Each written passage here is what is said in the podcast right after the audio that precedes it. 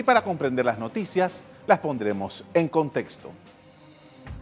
Acompáñenos, en los próximos minutos hablaremos de las reformas constitucionales y exploraremos los caminos que podrían llevar a la convocatoria de una asamblea constituyente paralela. Hoy la Asamblea cierra el primer ciclo de discusión de un conjunto de reformas que fueron parte de las promesas de campaña del presidente Laurentino Cortizo, pero que en algún momento pudo convertirse en la discusión de una constituyente paralela.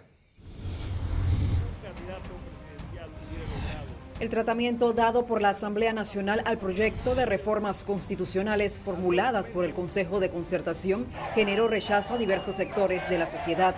Durante la semana pasada, la discusión del segundo debate fue cuestionado y hubo protestas en rechazo de algunos artículos. 15 fueron eliminados. Hay grupos que solicitaron una constituyente. El gobierno planteó este proceso como un plan B en medio de tensiones por paquete de cambios los panameños no podemos esperar que la Asamblea de Diputados vaya a proponernos reformas constitucionales que los afecten en sus intereses. El artículo 314 de la Constitución panameña señala que para optar por una constituyente paralela, la Asamblea debe ratificar la propuesta, luego el Tribunal Electoral deberá hacer la convocatoria para la elección de los 60 constituyentes y por último estaría el referéndum.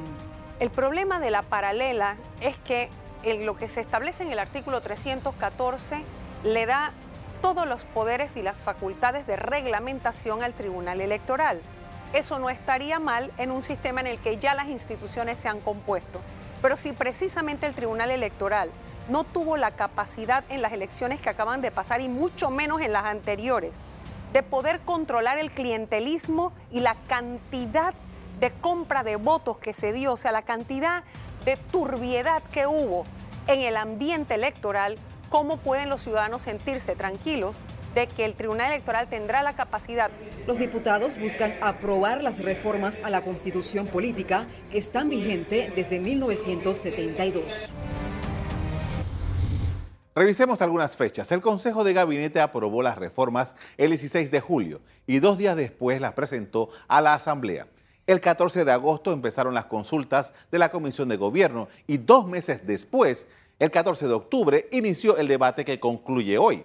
Antes de seguir, regresemos a la propuesta básica de la concertación nacional que fue avalada por el Consejo de Gabinete de Laurentino Cortizo y sometido a la Asamblea Nacional. Bien, las reformas plantean el fin del sistema que permite que los magistrados de la Corte solo sean procesados por los diputados y viceversa. Ahora, todas las investigaciones a esos altos funcionarios pasarían al Ministerio Público. Propone que los diputados solo se puedan reelegir una vez indica que, excepto en Darién, Cunayala y Nove todos los circuitos electorales serán plurinominales.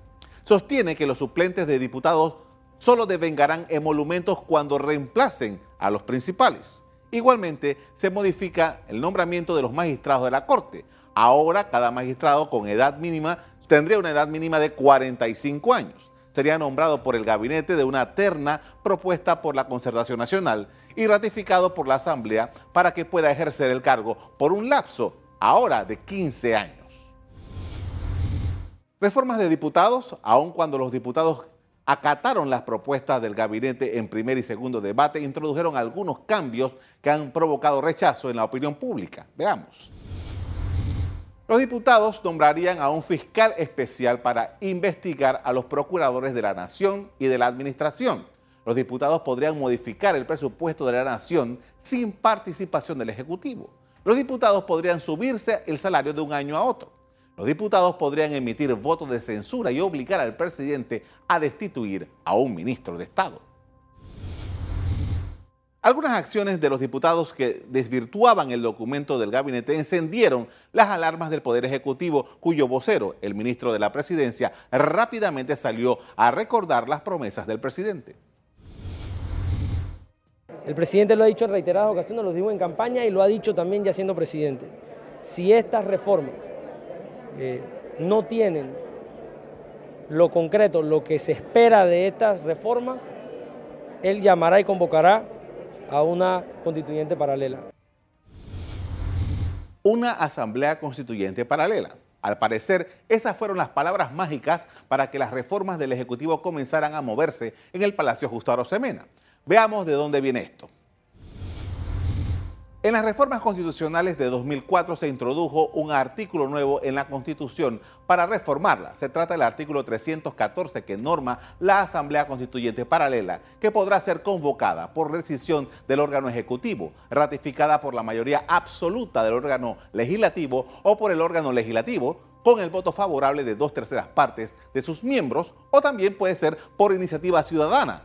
La Asamblea Constituyente Paralela estaría integrada por 60 constituyentes quienes deberán representar proporcionalmente a los panameños de todas las provincias y comarcas, de acuerdo con la población electoral. Y se permitirá, además de la población partidaria, la libre postulación.